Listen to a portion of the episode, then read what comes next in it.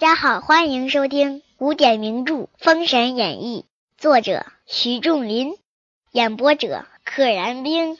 第六十三回，申公豹说反燕郊。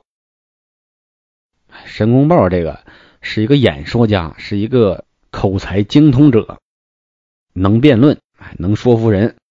放到现代社会，这申公豹其实挺能成事儿的，忽悠一帮人跟他去做同一件事情。话说羽翼仙在地下打滚儿，直叫腾杀我也，忍不住将腹中物一吐而出，把肚子中的东西全吐出来了，有鸡子儿大，白光光连绵不绝。鸡子就是指鸡蛋。啊，现在北方很多农村还跟鸡蛋叫鸡子儿呢，尤其是稍微年纪大一点的人啊，年轻人平时就只说鸡蛋了，但是偶尔也说鸡子儿，往往是带侮辱性的，骂人的时候。白光光连绵不断，就像一条银锁子，将大鹏的心肝锁住。这些鸡蛋夸夸往外飞，就像一条银做的锁链，把他的心呐肝啊都给锁住了。此时，只见道人大喝一声：“孽障！你为何助恶为虐？竟反起狠心，连我也要吃！你助恶为虐也就算了，竟然想要吃掉我！你怎么想的？你嗯？这道人乃是灵鹫山圆觉洞燃灯道人。哎呀，燃灯道人再次出来了。之前石月镇可是他。”代替姜子牙统领的大鹏忙哀诉曰：“哀求、哀伤的哭诉说，老师他发慈悲，弟子再不敢窥视西岐啊！我再也不敢看西岐了。言外之意呢，就是不敢再对西岐动什么坏心思了。”燃灯曰：“你既肯改邪归正。”须当拜我为师，我方可放你。大鹏连忙称道：“愿拜老爷为师。”燃灯用手一指，那一百零八个念珠还依旧吐出腹中。大鹏遂归燃灯道人，往灵鹫山修行。啊，原来吃的糕点是。燃灯道人的一百零八颗念珠，吃了之后变回原形，变成了珠子，跟鸡蛋一样。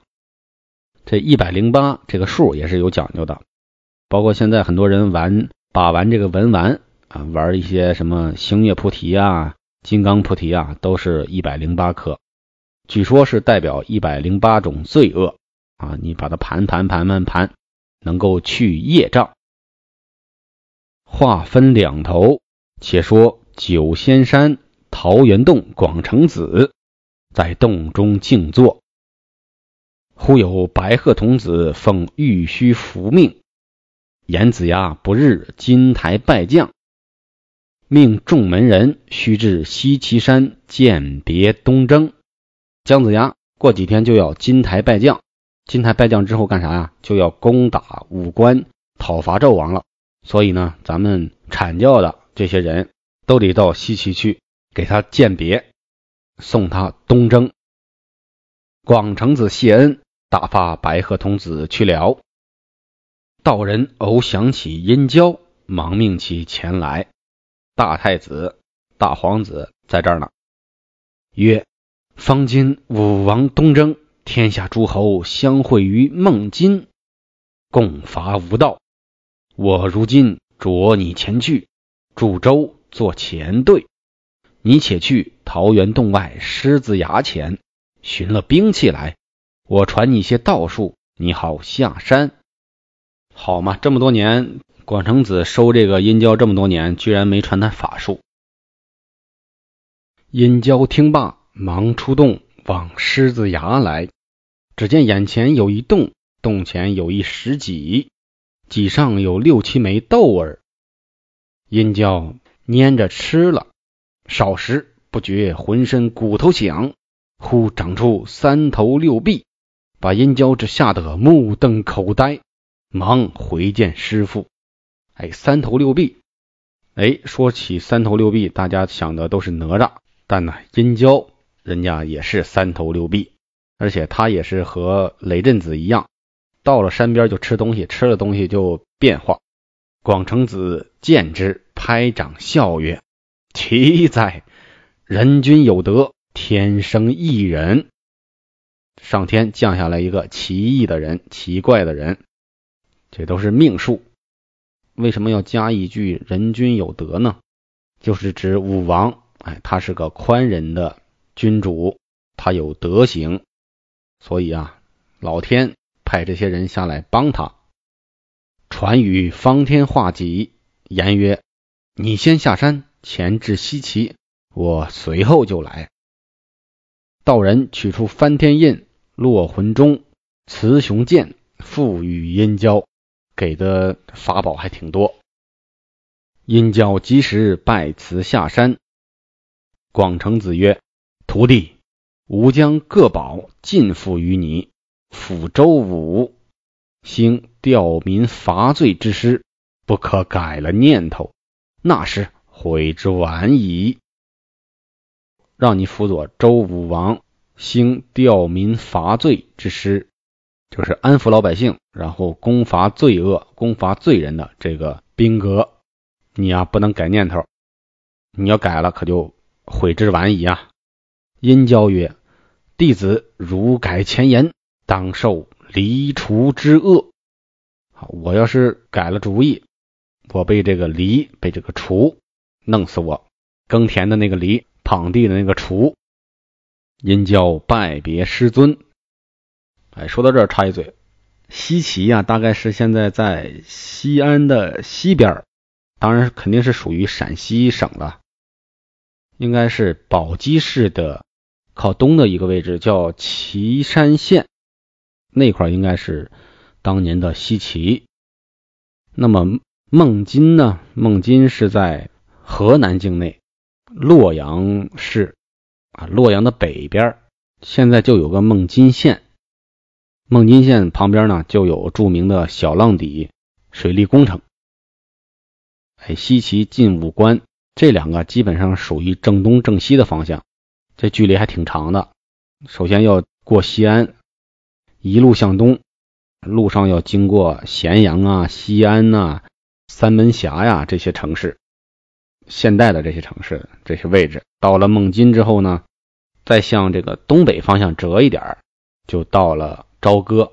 朝歌的大概位置现在应该是在河南的淇县啊，淇是一个三点水一个其中的其。这就涉及到中国古代的这个在黄河流域的这个文明发展，所以导致现代啊，西安呐、洛阳啊这些城市啊，城市建设过程中会遇到很多的问题，就是古墓。曾经看过一个新闻，二零二零年一年，西安在城市建设当中发现了古墓三千七百多座，大大小小不同的，这真是一动土。就挖到墓，一动土就挖到墓，那这工程肯定是干不下去啊。同样，洛阳也洛阳也是，只要一动土，下边就是墓；一动土，下边就是墓，而且好几层。因为洛阳在历史上被黄河水淹过好几次，淹了之后呢，大家在泥沙之上重新建成，这样它这个你往下挖就好几层，跟地下室似的。所以，在中国的这些古都当中啊，西安。和洛阳都是有大量的文明遗迹的。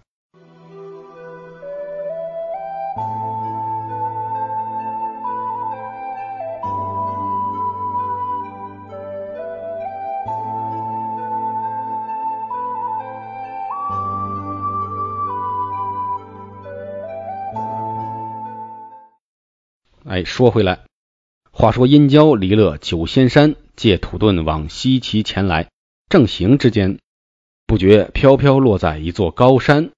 殷郊正看那山岭，殷郊正看山岭险峻之处，只听得林下一声锣响，见一人面如蓝靛，发如朱砂，骑红纱马，三只眼，提两根狼牙棒，大呼曰：“三头者何人？”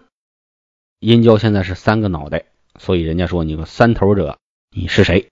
这一幕也十分相似。他弟弟殷红下山的时候，也是看了一座山，看了看景色，突然就遇到了一个人，收了那四个人去，结果那四个人没怎么样就被干死了。殷郊答曰：“吾乃纣王太子，殷郊是也。”同样的话，同样的逻辑，不说自己是广成子的徒弟，哎，反要说我是纣王的儿子，同样是伏笔。那人忙下马拜伏在地，口称千岁。这些人也真好骗，那随便一个人说我是纣王的儿子，那你也信吗？更何况他长得不是个凡人的样子啊，三头六臂啊。话未曾了，又一人戴单云盔、淡黄袍，也奔上山来，大呼曰：“此是何人？”蓝脸的道：“快来见殷千岁。”那人也三只眼，滚鞍下马，拜伏在地。殷郊问曰：“二位高姓大名？同吾往西岐立功，助武王伐纣何如？”那蓝脸的应曰：“末将姓温名良，那白脸的姓马名善。千岁为何反助周灭纣？啊，你是纣王的儿子，你为什么要反过来帮助西周呢？”殷郊曰：“商家气数已尽，周家王气正盛，况无父得罪于天下，以有道伐无道，此礼之常。啊，我们商家的气数已尽了，周王朝该兴起。而且我爹啊，真是把天下的人都得罪遍了啊，他是个老混球。西岐这边呢，以有道伐无道。”以有道之士伐这个无道的昏君，这是天地道理的常规所在，此理之常也，这是正理儿。温良、马善曰：“千岁之言是也，同意。”三人遂上马，奔西岐而来。哎，大家猜，这时候该谁出现呢？还不用猜，肯定是申公豹。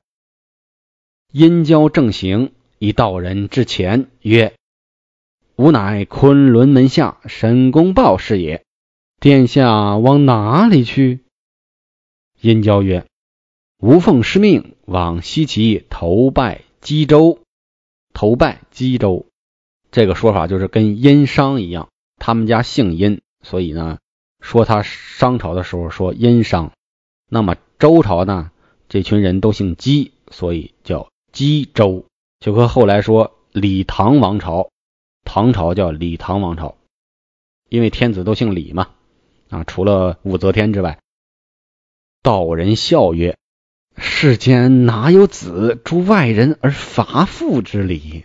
殿下有所不知，殿下胞弟也下山助周，起义姜子牙欲邀济公，竟将殿下亲弟用太极图化成飞灰。今殿下望手足而视仇敌。”嗯，吾为殿下不屈也。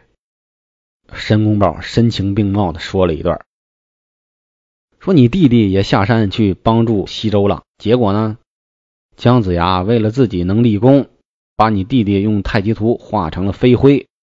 你呀，忘了手足之情啊！他们是你的仇人，你还能帮他们办事吗？